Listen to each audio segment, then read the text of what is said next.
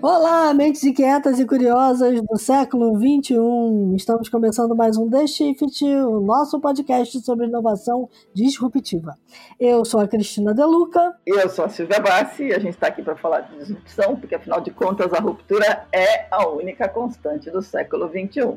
E antes de falar do assunto de hoje, o recado do nosso patrocinador, a Oi Soluções.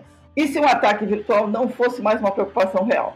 Durante essa pandemia, as empresas ficaram ainda mais vulneráveis aos ataques de negação de serviço, ou DDoS, que se tornaram mais frequentes e ainda mais poderosos. E é aqui que entra a Soluções, provedora de soluções de TI e telecom para o mercado corporativo, que apresenta seu portfólio de segurança para grandes empresas, com destaque para a proteção do link internet contra os ataques DDoS. A solução garante a disponibilidade do link internet durante o ataque DDoS, evitando a degradação ou saturação da banda contratada. Saiba mais em oisoluções.com.br e descubra como proteger os dados do seu negócio. Oi Soluções, a transformação digital da sua empresa, impulsionada pela maior rede de fibra do Brasil.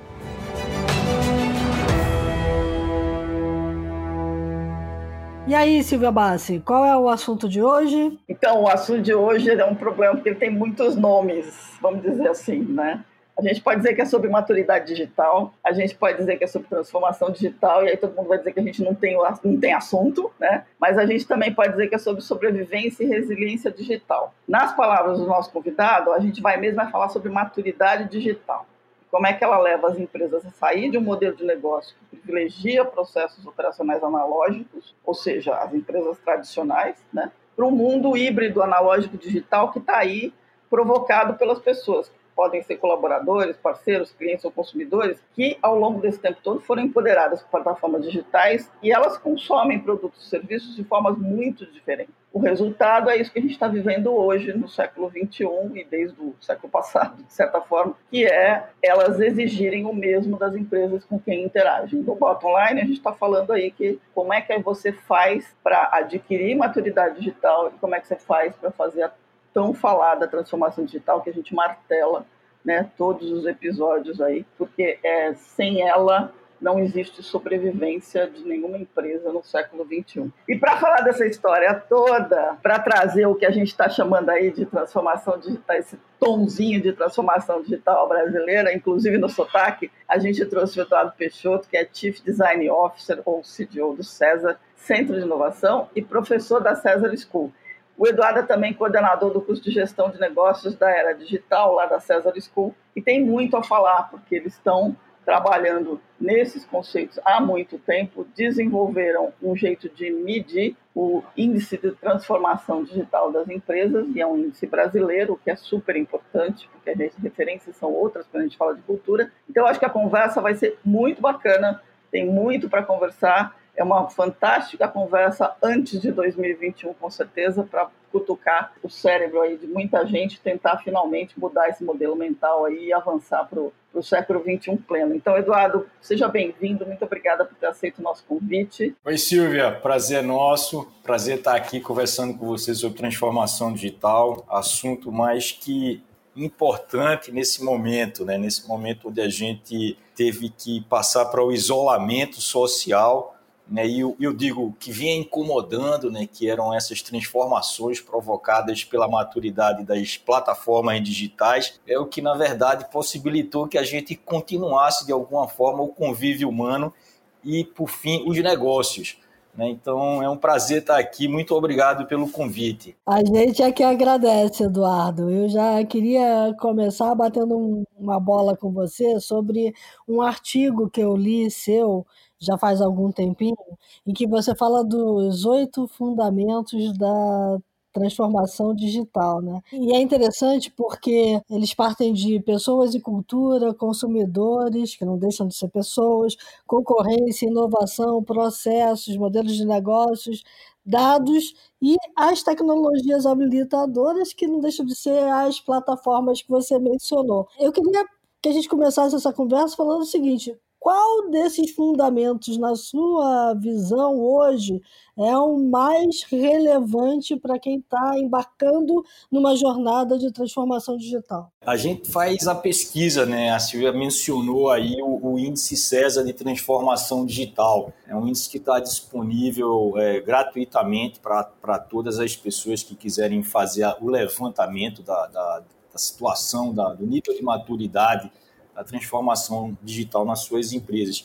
E muito do resultado vem em torno do que a gente até já esperava, que é cultura e pessoas e consumidores, né? onde tem pessoas. Eu, eu acredito que toda transformação, olhando para o processo de transformação de uma empresa existente, madura, com processos analógicos, para uma empresa que se relaciona e tem processos internos e, e com seus fornecedores digitais, né, essa transformação ela passa por pessoas, não somente por tecnologia. Tecnologia é, viabiliza, né, mas fazer com que as pessoas mudem a forma de interagir com outras pessoas e lancem mão dessas ferramentas para mudar os processos internos e externos da organização é a parte mais difícil.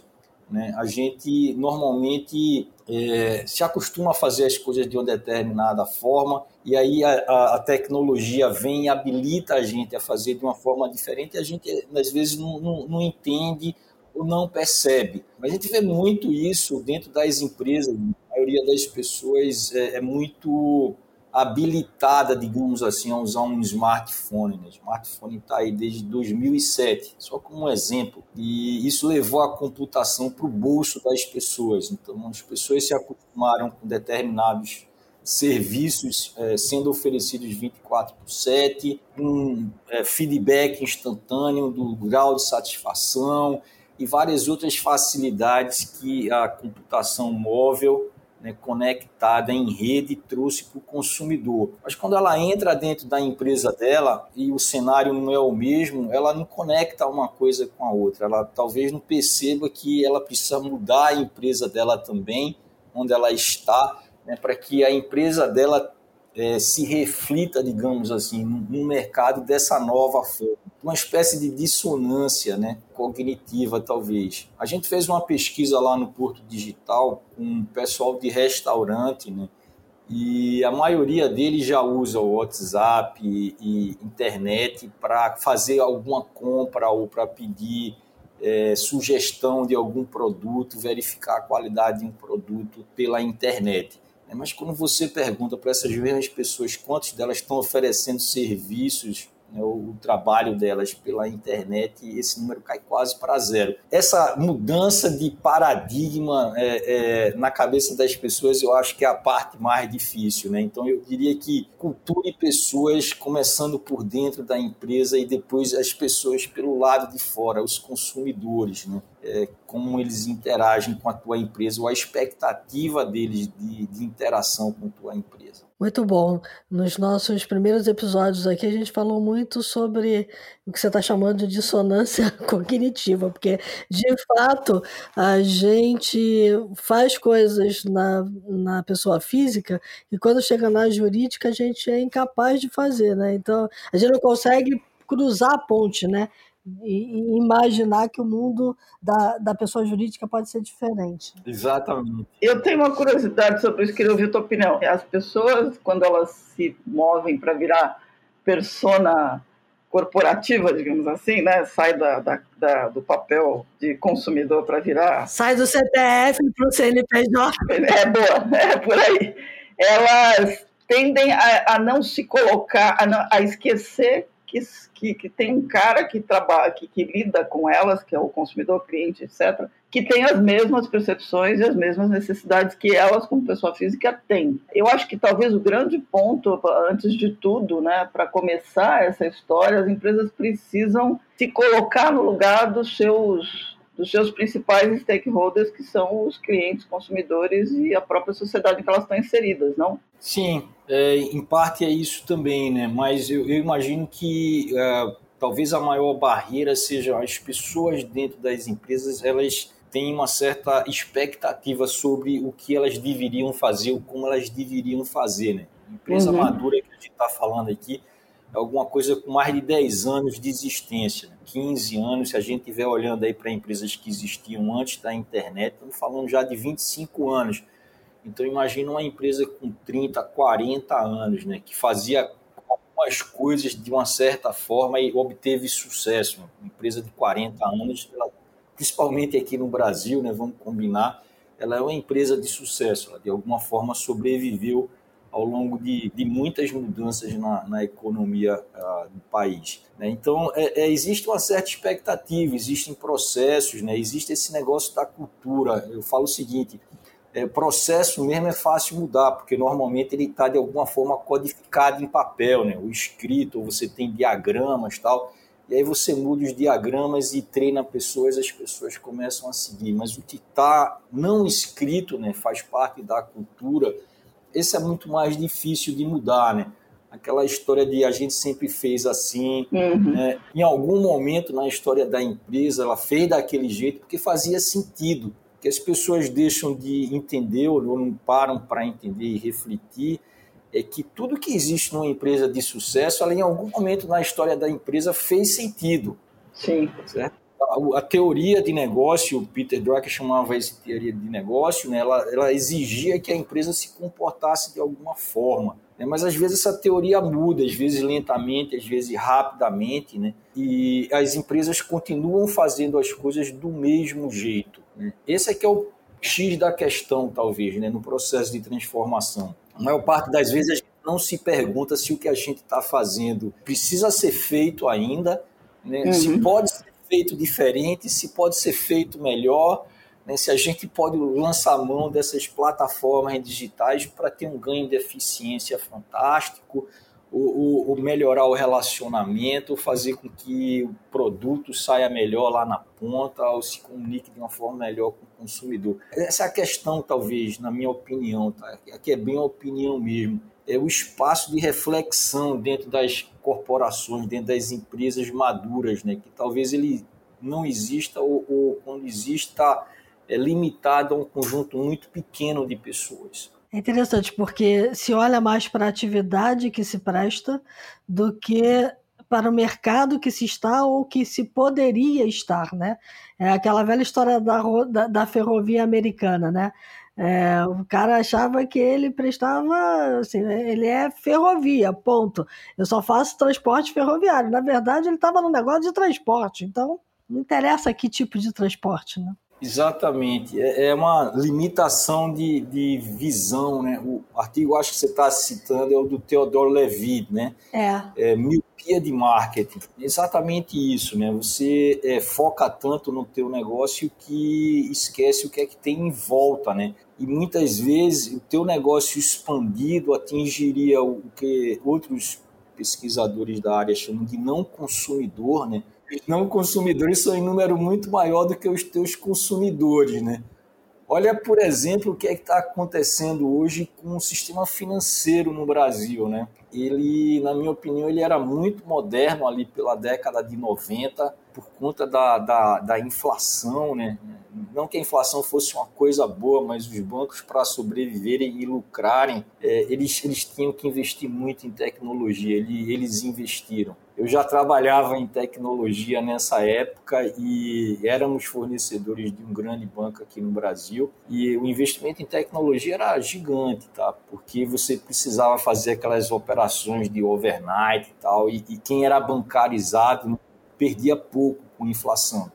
Quem não era uhum. bancarizado perdia muito. E os bancos avançaram muito em tecnologia. Aqui no Recife tinha o Banorte, né? Você conseguia já naquela época, década de 90, viajava e, e descontava um cheque numa outra agência do Banorte em qualquer lugar no, no país. Era uma coisa bem moderna para a época. 95, quando, quando eu fui para a Suíça, o Bradesco já tinha internet banking, o Itaú tinha um internet, eu acho que era internet, internet não, era banco 30 horas, que você fazia é, qualquer operação através do computador com uma, com uma conexão de escada. E quando a inflação foi-se embora, quem estava muito alavancado, digamos assim, pela inflação, terminou ficando com dificuldade financeira e foi adquirido por outros bancos. Outros bancos vieram comprar e a gente passou por uma concentração. Né? Hoje, a maioria dos correntistas estão entre cinco bancos, talvez, aqui no Brasil, né? quatro ou cinco bancos. E quando a gente olha para o serviço bancário de lá para cá, ele, ele não evoluiu tanto. Só que esses, essa maioria de, de consumidores aí do, dos bancos, eles são 30, 40 milhões de pessoas, quando o Brasil tem, sei lá,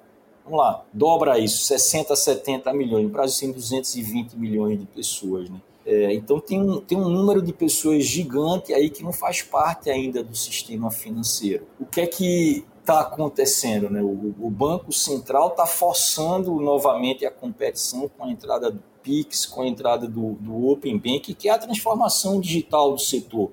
Uhum novamente. Né? É, então, essa é uma, uma, fase interessante de observar esse setor, porque não só as fintechs estão lá incomodando esses bancos, mas várias outras empresas né, que têm uma base grande de clientes, uma base grande na, na, numa plataforma digital qualquer, pode ser um marketplace, é, vai começar a oferecer serviço digital também, serviço bancário através de plataformas digitais. Isso que você está falando, para mim, é o maior exemplo de que digitalização e ser digital são coisas totalmente diferentes, porque o segmento bancário brasileiro fez a digitalização de uma forma muito bem sucedida. Né? A gente é, usou produtos assim, de processos digitais muito rápido e foi reconhecido pelo mundo inteiro por isso, mas acabamos perdendo o bonde do ser digital. Né? Exatamente, eu acho que é, é exatamente isso, né?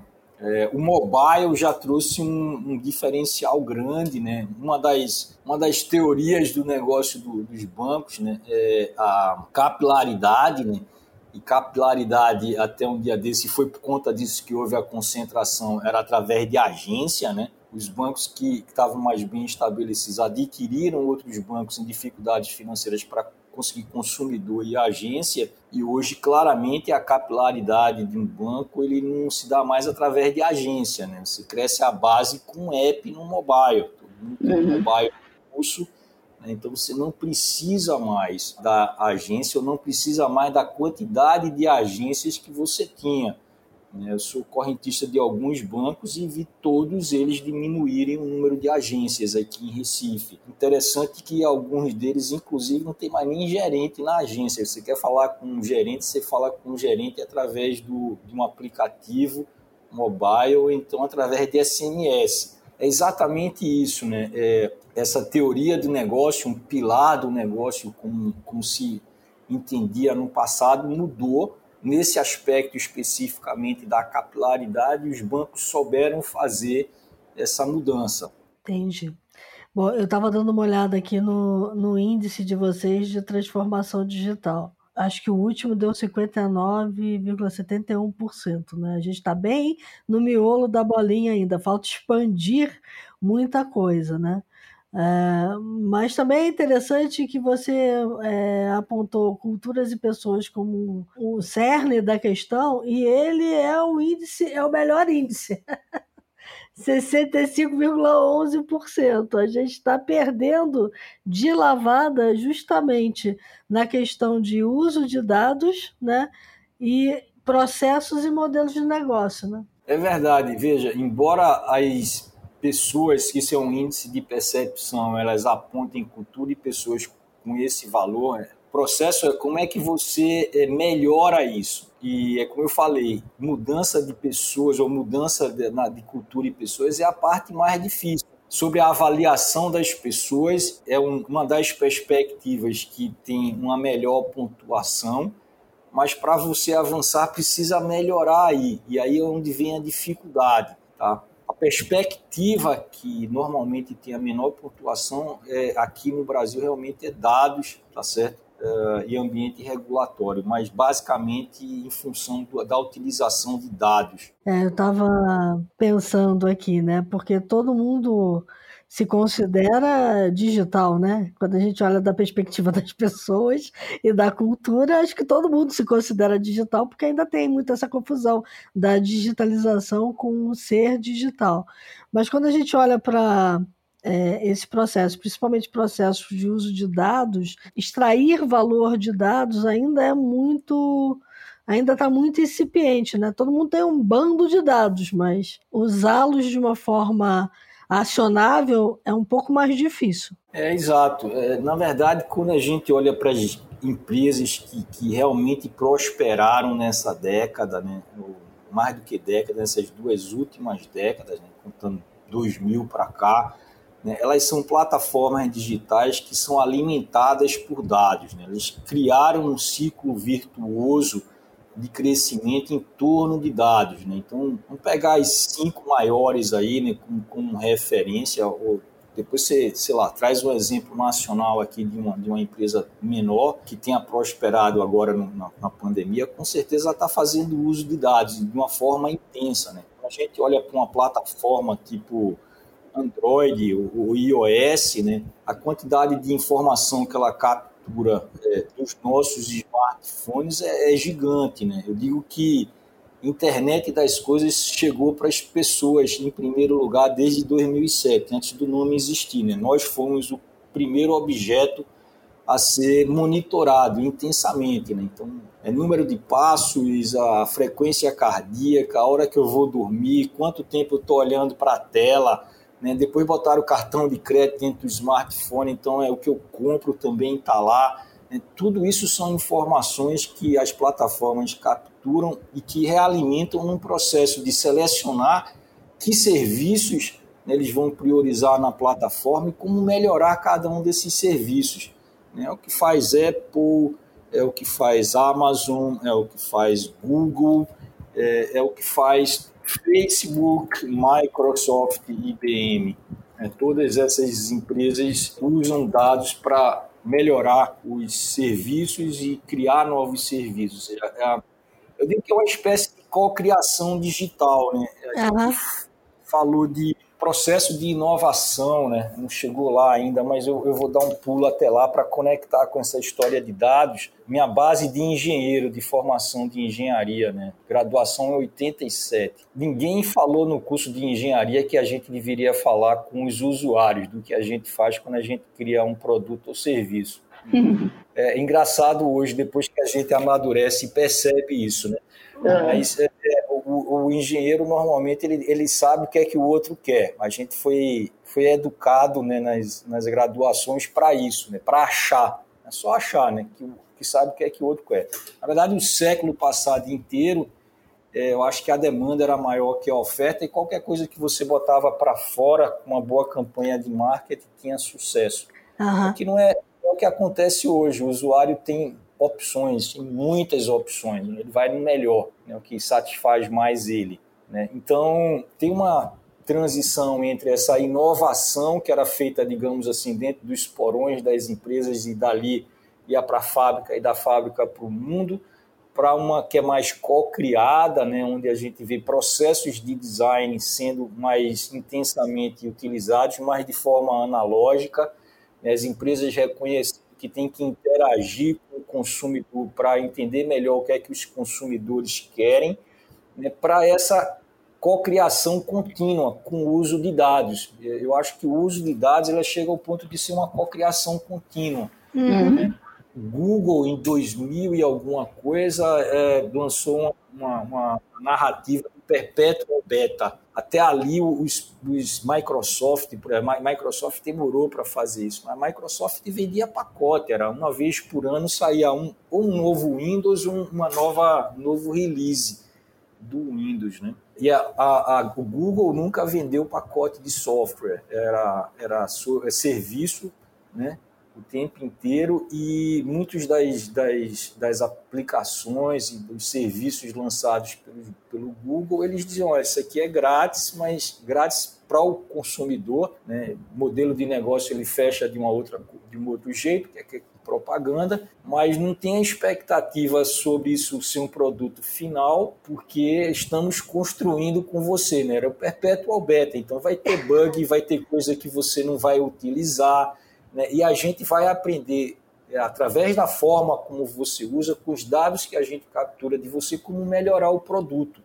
Uhum. E isso mudou completamente a forma como a gente é, faz produtos de software. A indústria de software mudou a partir daí. Para mim, isso é, é, é onde começa o, a cocriação digital, né? É isso aí, porque quando a gente fala olha para esse cenário todo que você descreveu, eu me lembro que, para gente que vinha acompanhando tecnologia há muito tempo, a, a, gente brincava mesmo com essa história do eterno beta, né? Tudo que o Google lança é beta, né? Então, e a, e, a, gente, e assim, e era interessante porque a gente concedia, concedia o benefício do beta, né? Aquela história, ah, tá bom, não funcionou aqui, mas é beta, na próxima eles corrigem, né?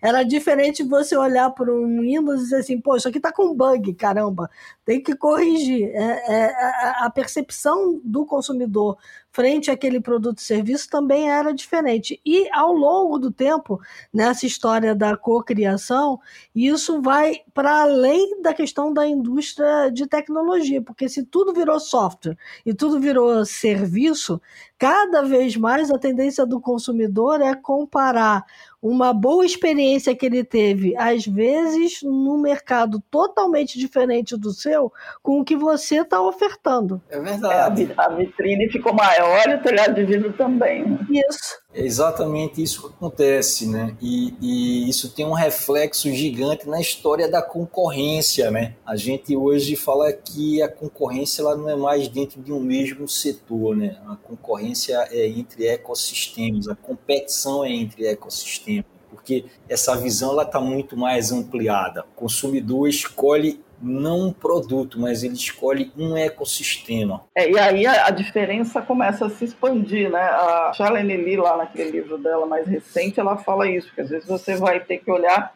se o teu consumidor, o teu mercado é aquele mesmo daqui a cinco anos. Né? E não necessariamente é. Agora, tem uma coisa que, que, que, tem naquele teu artigo que é interessante, que assim, apesar do índice de é, o eixo com maior número foi o de cultura e pessoas, né, com 65,11%, e aí teve esse resultado aí de 75% das pessoas ouvidas que apontavam que a liderança tem um claro entendimento de como as tendências digitais né, têm mudado o cenário da atuação da organização, isso não se reflete no, na maturidade, né, porque aí você tromba com o número lá que fala que os 49, só 49% dos gestores acham que a empresa consegue equilibrar é, a cobrança e os estímulos para o resultado de curto, médio e longo prazo. E aí vem aquela questão, né?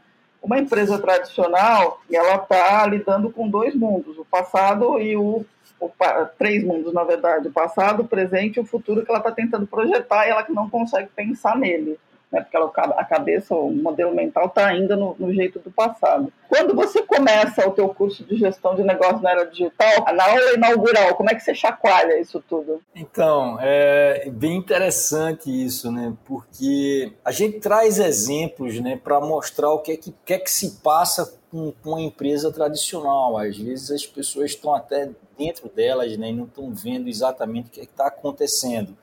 Eu brinco falando que é fácil ser uma startup nesse momento, né, porque você já começa olhando para o público que vai te conduzir pelos próximos 20 anos. Esse público já é digital, né? Quem tem em torno de 25 anos agora nasceu depois da internet e com 10 anos de idade tinha um smartphone no bolso.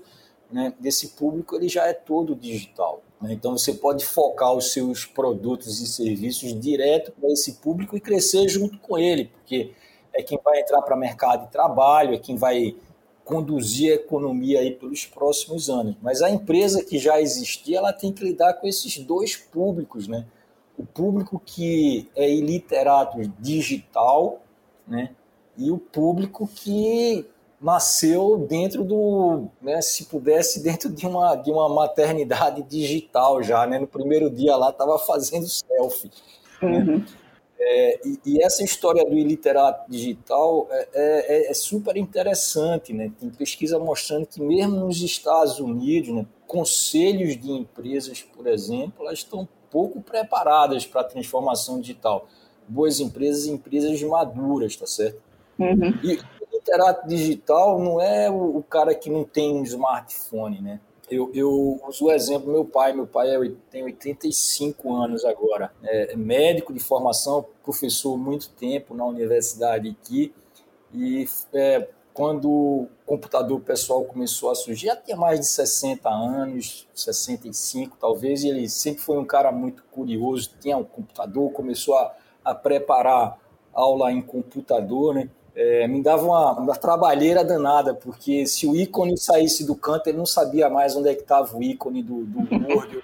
ele ligava para mim, papai, como é que eu vou saber se eu não estou vendo, né? Mas a, a, história aqui é o seguinte, né? O smartphone, né? Ligou e eu nunca tinha me ligado para isso, né? percebido isso. Ele ligou para mim porque estava com um problema qualquer na internet e queria fazer uma consulta. Né? E estava com um problema lá no computador dele. Eu falei, por que, que o senhor não usa o smartphone? Como assim o smartphone? Se o smartphone, abre aí o. liga o teu smartphone não tem um, um ícone aí igualzinho do, do, navegador que você tem no computador, tem um ícone igualzinho aí no smartphone. Clica nele e, e, e faz a, a busca que você quer aí no smartphone. Então, assim, ele já tinha smartphone há muito tempo e não tinha, não tinha feito a conexão de que um smartphone é um computador de bolso, né? Eu estava naquela ainda de que o smartphone é um equipamento de telefonia. E, e muita gente né, é, de uma empresa tradicional, parte desse público de uma empresa tradicional, não fez essa conexão, né? É o que a gente chama de literato digital. Ele, ele, ele pode ter um smartphone, ter um computador, mas ele, ele não é versado, digamos assim, nessas novas tecnologias. E aí, é, quando ele procura um serviço que durante 20 anos, 30 anos, ele utilizou de uma certa forma, a expectativa dele é que aquele serviço continue sendo oferecido da mesma forma. Dificilmente eu vejo esse público fazendo compras, por exemplo, pelo smartphone ou pela internet, ou, ou, ou pedindo comida, por exemplo, pela, pela, pelo smartphone ou pela internet. Já o pessoal mais novo, em torno dos 25 para 30 anos, é o que faz todo dia. Vou falar um pouquinho agora de, de, desse ano, né? Essa questão do literato digital, eu concordo com você, que eu acho que tem um processo aí de. Uma coisa é você ter o, o dispositivo, outra coisa é você entender a abrangência dele, né? E aí você poder usar. Mas com a pandemia e com a necessidade de da, que as, as pessoas mesmo tiveram, mudou muita coisa. Eu acho que não dá mais para a gente falar que está todo mundo sem entender como usa a plataforma. E eu sei que vocês estão medindo isso agora nessa segunda fase aí, né, do, do índice. Você consegue mapear o que está mudando e que é importante as empresas prestarem atenção, o que realmente mudou com a pandemia desse comportamento? O índice não, não, traz exatamente isso, tá? Mas através das conversas, entrevistas que a gente fez recentemente, a gente é, viu que alguns serviços realmente aumentaram a, a adesão enormemente durante a pandemia, né? Fácil de, de entender porque né? Streaming de vídeo, por exemplo, a quantidade de horas que as pessoas gastam na frente de uma plataforma, por exemplo, de streaming de vídeo, né? ela mais que triplicou. Né? A quantidade de pessoas que começaram a fazer acesso aos bancos através dos apps de banco também aumentou muito. Eu acho que um dos bancos que a gente entrevistou, mais de 50%. Então, tem, tem serviços que as pessoas conseguiram conectar, né? Ou talvez depois de apresentadas por uma outra pessoa, como é que eu resolvo isso, como é que eu resolvo aquilo, elas aprenderam a utilizar né, e muito provavelmente isso é uma mudança estrutural. Né? Depois que você usa uma, duas vezes, vê que funciona e funciona bem, né, é, você passa a fazer uso frequente daquilo e é, a gente sabe o quanto de comodidade né, uma compra, uh, o uso de um serviço via um smartphone traz para você, né, em termos de tempo, né, em termos de, de economia do seu tempo e tempo de resposta daquele serviço. É, então, é, é, alguma dessas mudanças elas vêm para ficar e efetivamente talvez é, a pandemia tenha feito uma aceleração, talvez não, certamente fez uma aceleração de muitos desses públicos, tá? É, talvez uhum. eu não tenho realmente no índice não tem como capturar isso, mas é, é, a percepção da gente é que o público que saiu mais daquele de estou usando um smartphone para fazer ligação, né? Eu, eu pego o WhatsApp, mas só sei mandar uma mensagem de áudio né, no WhatsApp, uh, para fazer um uso mais pleno da tecnologia, né, de uma forma multivariada aí, aumentou bastante. Ah, o que você está falando é, bate muito e é, vou fazer o gancho de novo com o setor bancário. O, aquele pessoal que fez um, um, estudo sobre abertura de contas, né, o ranking de experiência digital de abertura de contas esse ano, uma das coisas que chamou mais atenção deles foi o fato dos brasileiros estarem usando é, serviços bancários dentro de casa pelo smartphone. A preferência virou o app e não mais o site do banco. Então, mesmo dentro de casa, você não senta no computador, você faz as transações pelo smartphone. E cada vez mais gente é, abriu conta digital esse ano pelo smartphone, principalmente para receber os benefícios de governo, né? É, então, assim, a gente teve um monte de gente ingressando nesse mundo digital em função da pandemia para poder ter acesso principalmente ao, ao benefício que o governo deu através da Caixa Econômica. Uma baita oportunidade para a Caixa, né, para conseguir é, digitalizar as contas né, de, de, de, consumidores e de não consumidores. Né? A quantidade de gente provavelmente que foi bancarizada através desse processo é enorme.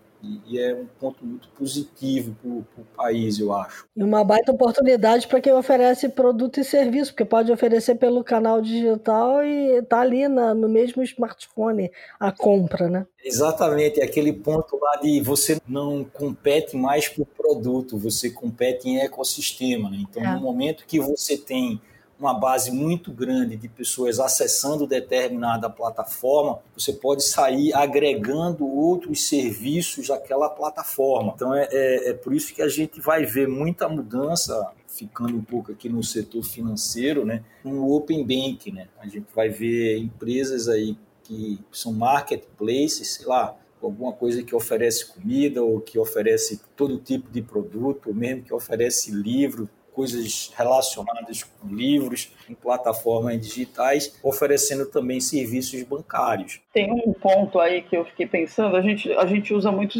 muito exemplo B2C, né? Isso tende a, a jogar uma fumaça é, no entorno da questão da transformação digital e da criação de novos modelos, de novos produtos digitais, quando você fala em B2B. É, mas quando você fala que a gente vive hoje é, em relacionamento de ecossistemas, é, fica claro que é, transformação digital e maturidade digital e criação de novos produtos e serviços digitais e um pensamento completamente diferente vale para os dois cenários, né? Eu acho que é importante pegar também esse lado do B2B, porque o B2B precisa se transformar também. Né? Completamente, concordo contigo. Quando a gente está olhando para um ecossistema, né, você vê essas partes todas no ecossistema. Você não tem, você normalmente tem nos ecossistemas tem uma plataforma dominante, né, mas todos os outros serviços em torno dessa plataforma, elas são oferecidas por outra empresa. Então você tem esse relacionamento aí que é digital, né, entre empresas e tem dessa empresa é, que é dona da plataforma, ou pelo menos que controla, tem é, as regras de governança da plataforma com o consumidor final. O consumidor até acha que está se relacionando diretamente com um determinado fornecedor, mas tem um terceiro aí é, fazendo a ponte. E aí a empresa que lida com esse terceiro tinha que, tem que achar um jeito de entender quem é o cara com quem ele fala, né? Porque, de novo, a gente volta na questão de entender para quem você está fazendo um serviço, até para você entender que você não precisa estar tá ali, você pode estar tá num mercado muito mais amplo. Exato. Esse é um dos problemas que, que levam, Silvia, a que a gente chama dos monopólios digitais, né? As, as, plataformas elas não só coletam dados dos serviços que ela fornece diretamente, né, como coleta dados de serviços que outros ofertam também. A gente já passou por um processo desse no meio digital lá atrás. Né? É fácil de olhar para trás e ver assim, opa, isso aqui já aconteceu, está acontecendo de novo, é um déjà vu. Uhum. Uma, uma escala, eu sou antigo o suficiente para lembrar, né? a gente tinha alguns fornecedores de planilhas, né? A primeira delas, se eu não me lembro, acho que era a Turbo, uma oferecida pela Bola, né? Depois teve a Lotus 123, que foi comprado pela IBM. Verdade. e a Microsoft, quando entendeu o valor daquilo, lançou a da Microsoft. Né? E a plataforma naquela época era o Windows. Uhum. Era da Microsoft. Obviamente, quem fazia o, o Excel tinha acesso às APIs que iriam ser lançadas, o que estariam no, no próximo, na próxima versão do Windows antes dos concorrentes. Né? Você não tinha o concorrente, o Lotus, o Turbo, como competir com a própria Microsoft, fazendo alguma coisa que ia rodar na Microsoft, por, por, no Windows. Né? Por mais que eles talvez dissessem e prometessem que as, as informações seriam distribuídas igualmente para dentro da empresa e para fora da empresa. Não existe isso. Então aconteceu mesmo com, com a planilha, aconteceu com os processadores de texto, né? Você tinha WordStar, tinha é, WordPerfect, tinha, sei lá, tinha tantos processadores de texto, hoje na plataforma só tem um, que é o, que é o Word mesmo da Microsoft, que acabou. É, então, o problema das plataformas são essas, elas têm privilégio sobre os terceiros que estão lá, né? Embora elas cresçam em importância e cresçam em valor para o consumidor, à medida que novos serviços são agregados à plataforma, a relação entre a plataforma e o fornecedor de algum serviço dentro da plataforma é uma de competição o tempo inteiro. É, você está lá oferecendo um serviço e, e, e, aquela plataforma, ao mesmo tempo que viabiliza você chegar ao consumidor, ela está é, entendendo como é que você se relaciona com o consumidor e, eventualmente, pode lançar um produto concorrente que vai matar o teu. Perfeito. É toda a discussão que está rolando agora nos Estados Unidos, né? É isso, exatamente. Você está falando da discussão antitrust, né, e dos monopólios. Exatamente. Porque, porque, de fato, eles têm um conhecimento muito maior hoje do consumidor do que qualquer outra empresa no mundo. Sem dúvida. Mas eu acho que, acho que eu, eu, essa discussão do monopólio é super importante, mas acho que tem uma lição aí a ser entendida pelas empresas que estão tentando se transformar, que é o poder que o dado tem para você fazer alguma coisa. Né? Eu acho que talvez de tudo isso, a gente falou da questão de pessoas, que é super importante, é, processo eu concordo com você, é uma questão de, de definir mudanças, mas esse pensamento, esse entendimento de que o dado é extremamente importante quando você está falando de um cenário digital, ainda não está é, encaixado muito bem na, no, no, modelo mental de uma empresa tradicional. Né? Eu concordo contigo. Essa dificuldade de fazer a transformação, ela começa lá com pessoas, né? Mas para você ter sucesso, talvez nessa nova era, você tem que entender como é que a concorrência efetivamente acontece nessa, nessa nova era, né? como é que a competição ela, ela acontece, quais são as forças, digamos assim, da competição, e não são mais aquele aquele modelo de porta, para mim, ele evaporou na, na, era digital, tá certo? Era uma coisa que funcionava para mercados muito mais estáticos, e o mundo é cada vez mais dinâmico. Uhum. E, obviamente, como você usa dados, porque é o seu principal ativo hoje, né? Você olha, vamos trazer exemplos clássicos aqui, né? Os apps de transporte, né? Que a gente tinha táxi antes e agora a gente pega um, um, um, transporte em qualquer lugar, né, São Paulo aí em menos de três minutos, usando um aplicativo. Esse, esse aplicativo, ele sabe onde é que eu estou, pegou dado para saber onde estou, certo? Está lá no GPS do meu telefone, ele sabe onde é que está, está olhando para todos os motoristas do aplicativo para ver quem é que está mais perto, passar a corrida para aquele que está mais perto, para eu ser servido no tempo menor possível. É, sabe quando eu entrei no carro, sabe na, no momento que eu saí do carro, pede para eu avaliar aquele motorista tudo isso é informação, tudo isso é dado que está circulando ali na plataforma. Consegue, através disso, é, classificar esses motoristas e, e, tirar do serviço aqueles que não estão prestando um bom serviço, né? é, entender se os motoristas estão cumprindo uma rota razoavelmente honesta, tá certo? Conseguem implementar é, experiências para o consumidor que eram impensáveis antes. Né? Eu, eu adoro dar esse exemplo. Paulinha, que está muito comigo, está acompanhando a gente aqui, já ouviu falar mais de uma vez da, da, minha satisfação ao descer de um transporte de aplicativo hoje, que é Chegou no lugar onde eu vou, abrir a porta, descer, fechar a porta e está tudo resolvido. Não tem mais que tirar dinheiro da carteira, eu não tenho que passar o dinheiro para o motorista. Aliás, eu tinha que me lembrar antes de botar dinheiro na carteira, né? Porque uhum. não aceitava, não tinha maquininha. Maquininha já é uma evolução. Né? Mas você tirava o dinheiro, passava para o cara, o cara te dava troco. Quando tem a maquininha, tem que esperar a maquininha ligar. Tem esse detalhe. Né? Aí depois o cara passa o troco, aí depois o cara pega aquele talão lá para escrever um recibo para você botar na carteira, né? eventualmente perder o recibo e não prestar conta daquela corrida, né? eu que viajo muito. Hoje você desce do transporte, do carro, bateu a porta, acabou, já foi um e-mail com percurso, a data, a hora, o dia e o valor foi para teu e-mail e assim você presta conta daquilo numa viagem corporativa. Então, os dados é, eles permitem essa cocriação e essa melhoria contínua do serviço.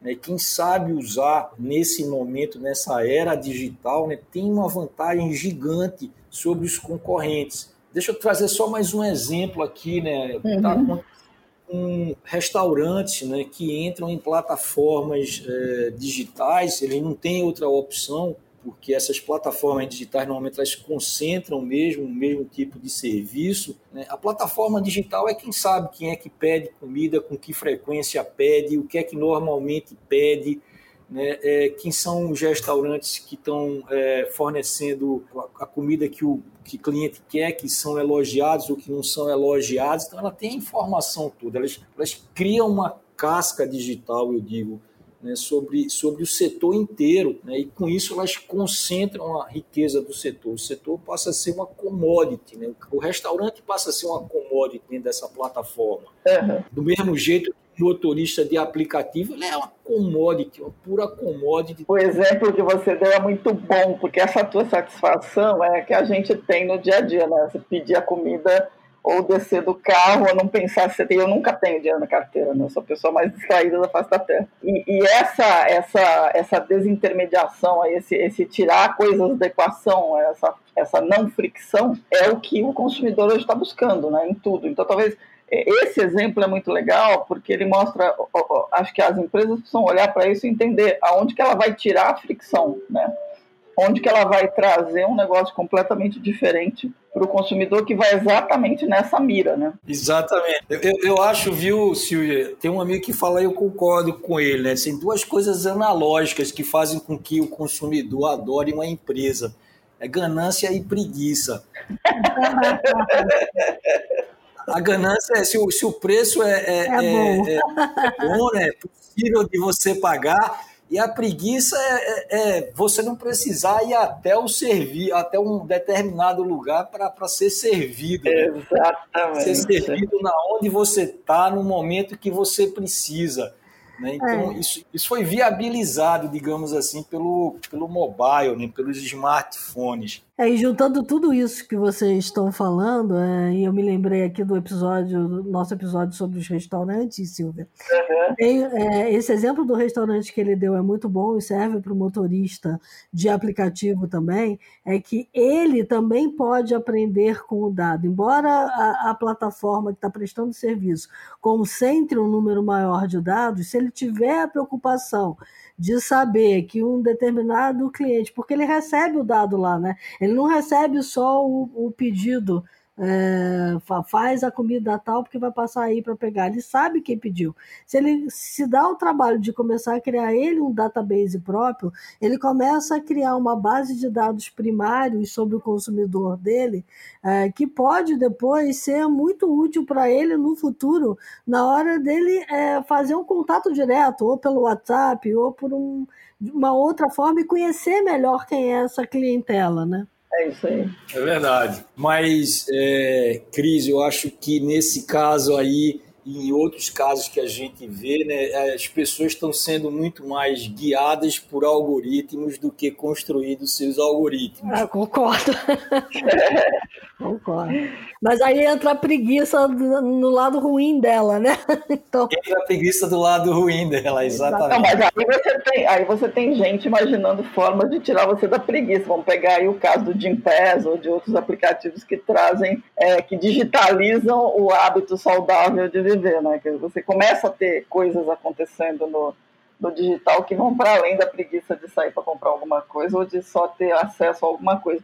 E aí é prova de que é possível você fazer, você se tornar digital, né? Não fazer digitalização, mas se tornar digital em qualquer, em qualquer segmento. Né? Isso. A digitalização ela veio para ficar, né? ela está acontecendo de uma forma mais lentamente há bastante tempo e agora acelerando. Né? É isso aí. Tem aquele artigo do Mark Anderson, né? Software is eating the world. Exatamente. Ali todo mundo, todo mundo deveria ler. É, é verdade. Sim. E o novo dele também, né? É hora de arregaçar a manga e fazer, né? Que é o mais recente, o statement que ele soltou. Mas é super importante mesmo. Eduardo, a gente está chegando meio que perto aqui, mas a gente queria pedir para você dar um spoiler. A gente sabe que vocês estão fazendo um livro e que é bacana, que é resultado de todo esse trabalho, né, de que é o, o, livro. Conta um pouco o que, que é essa jornada possível aí. Então, é, Silvia, a gente começou uh, falando sobre transformação digital. Eu digo que o César sempre fez transformação digital, a gente é de 96, né, um ano depois do início da internet, e a gente sempre estava junto com empresas, transformando empresas com plataformas digitais, construindo plataformas digitais é, específicas ou não para empresas e até criando empresas também que fazem parte hoje dessa era digital, né, com Tempest, Neurotech e, e várias outras aí. Mas só em 96 a gente resolveu falar sobre transformação digital, com o nome transformação digital, porque a gente estava vendo a confusão que estava no mercado. Muita gente falando o que é, que é transformação digital, sem uhum. muita base para falar sobre o assunto e, e, muita gente precisando entender o que, é que era transformação digital sem uma referência boa. Né? Então a gente lançou o curso Gestão de Negócios na Era Digital em 2018. Né? Já na primeira turma a gente teve 28 pessoas. Né? Então, é um sucesso, uma coisa que realmente o mercado estava precisando e a gente fez lá em Recife. Eram três encontros de final de semana, né? metade da turma estava eh, entre pessoas do Paraná e São Paulo. Então, é, é, sinal de que realmente existia a demanda ali em 2018. Então, em 2018, a gente, como era lançamento, a gente só conseguiu fazer duas turmas. Em 2019, foram sete turmas né, de tá. gestão de negócios na era digital muito é, populada por executivos do país inteiro. E aí a gente falou, tem um, tem um outro passo a gente dá, porque quando a gente está conversando com os alunos e, e, falando sobre o que é transformação digital, a pergunta que vem é sempre a primeira pergunta, óbvio, claro, que como é que a gente começa, né? Não tem como começar, né, se você não sabe onde é que você está. Depois você, segundo passo é você construir o, o mapa, né? Mas o primeiro ponto é a gente se localizar. E aí a gente construiu o índice. O índice César de transformação digital é para ajudar as empresas a entender onde é que elas estão e qual é o avanço que elas estão tendo nesse processo de transformação digital. A gente usa o próprio índice dentro do César, tá? A cada seis meses a gente roda o índice lá dentro com os colaboradores, é, para ver como é que a gente está avançando no nosso próprio processo.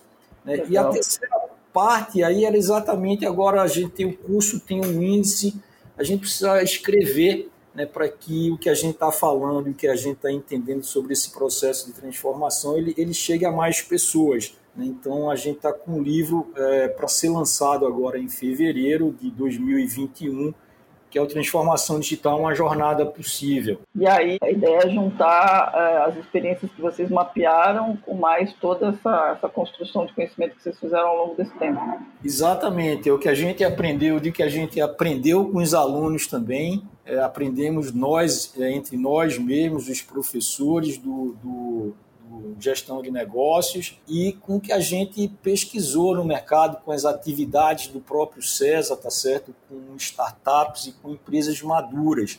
Uhum. Então, o livro vem com entrevistas interessantes aí de, de, de empresas de diferentes tamanhos, né? E a visão da gente é sobre cada um uh, desses eixos aí, como é que eles acontecem e qual é o passeio, digamos assim, qual é essa trajetória das empresas nesse processo de transformação, começando com gente e terminando com gente. Muito, Muito bom. bom. E aí, então, você já deu a dica, que é do, do que eu ia pedir para te perguntar para fechar a conversa, que é assim, se você fosse dar uma recomendação para as empresas começarem 2021 direito, qual seria? Uma recomendação, fique ligado, né? Tem uma coisa que o Andy Grove falava que é, só os paranoicos sobrevivem, né? Só os paranoicos sobrevivem. Né? E ele, ele falou isso, eu acho que Andy Grove já morreu, tem muito tempo, mas é, eu não sei exatamente de quando é essa frase dele, mas eu, eu diria que deve estar perto de, de entre uma década e duas décadas. Eu acho que foi da década de 90, viu? Década de 90, pois é, ele, é então é mais tempo ainda. Né? É. Né? Mas ele conduziu a, a, Intel por muito tempo e durante a, a, gestão dele, ele à frente como CEO, foi o primeiro CEO da Intel. Né? A Intel prosperou muito, né? foi a, principal fornecedora de processadores para a indústria de computação. Né? E eu, uh, infelizmente perdeu o bonde aí da indústria de mobile. A computação é. se tornou mobile, mudou uma, uma das teorias, parte da teoria do negócio dele, né? É, de que o computador estaria ligado na tomada o tempo inteiro.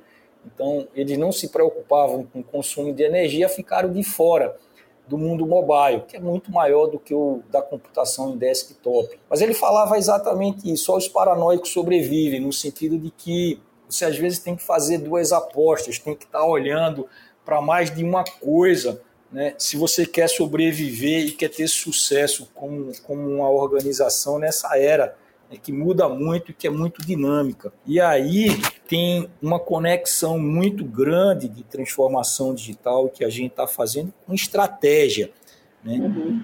vou fazer então uma recomendação aqui de um livro para vocês lerem antes de sair o nosso sobre transformação digital, que é um livro sobre estratégias, as grandes estratégias de John Lewis Guedes. Aí tem um trecho só, eu vou, eu vou ler aqui, quando ele começa o livro, está falando sobre a discussão entre, entre o rei do, dos persas, que era o Xerxes, com o tio dele, que era um conselheiro, Artabanos, a cruzar ou não o Hellespont, né, é, para invadir a Grécia. Né. É, Xerxes tinha razão na discussão, ao tentar prever tudo, corremos o risco de não chegar a lugar nenhum. E Artabanos também tinha razão. Se não nos prepararmos para tudo, de certo alguma coisa dará errado. Então é isso que a gente está vivendo agora. O não conhecimento do que vai acontecer não, não pode levar à inação.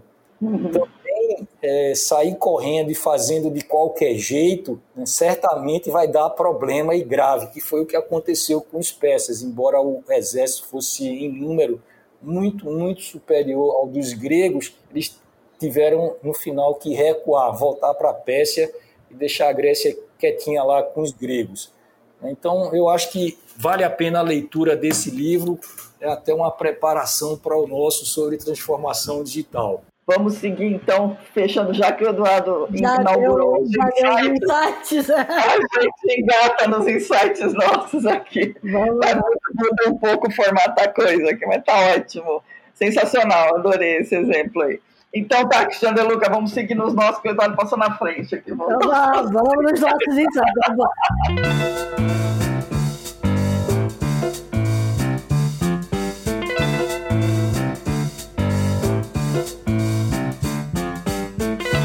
Então, eu não vou dar um insight, não, vou dar um monte.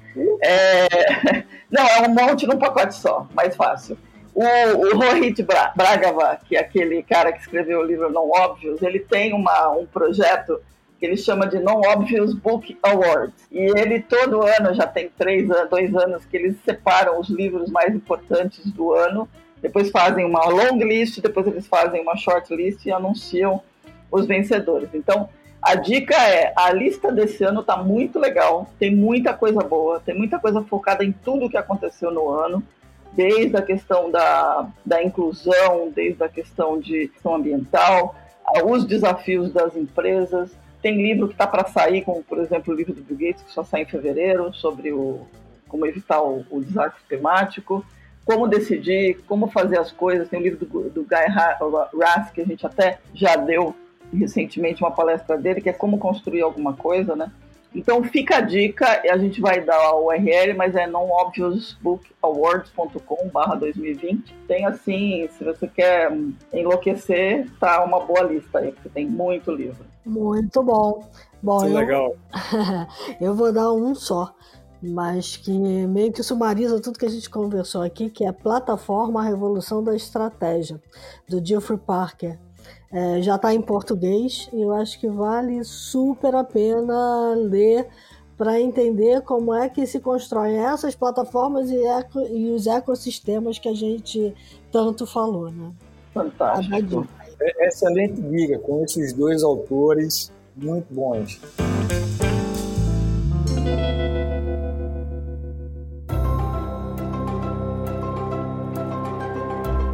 E com isso a gente avança para o final. Eduardo, de novo, muito obrigada pelo teu tempo, parabéns pelo trabalho de vocês. Quando vocês lançarem um livro, certamente a gente vai querer falar de novo e fazer uma conversa longa aí sobre tudo que tiver lá. E obrigada novamente aí pelo teu tempo. Obrigado vocês, foi um prazer estar, estar aqui com vocês conversando sobre esse tema que é tão bacana, né? meu interesse profundo aí, eu acho que nos últimos 25 anos. É isso aí. É, pois é, tá quase aí. Então, até os nossos ouvintes, que nos ouvintes ouvintas, né? Ouvintes que, que nos acompanharam, obrigada pela audiência. Dicas, sugestões, críticas, elogios, theshift.b9.com.br. Fiquem bem, lembrem-se que a gente ainda está na pandemia, a vacina ainda demora, é preciso se cuidar, os hospitais estão enchendo, então usem máscara, usem álcool em gel, se protejam, protejam a sua família, protejam as pessoas que vocês amam e, e com quem vocês convivem. E até a próxima. E lembre-se que enquanto a gente estava conversando aqui, o mundo lá fora mudou muito, né? E a gente precisa estar atento. Enquanto a vacina é uma luz no fim do túnel, então você não vai querer adoecer agora que a vacina está na portinha, né? É isso aí. Tchau, pessoal. Até a próxima.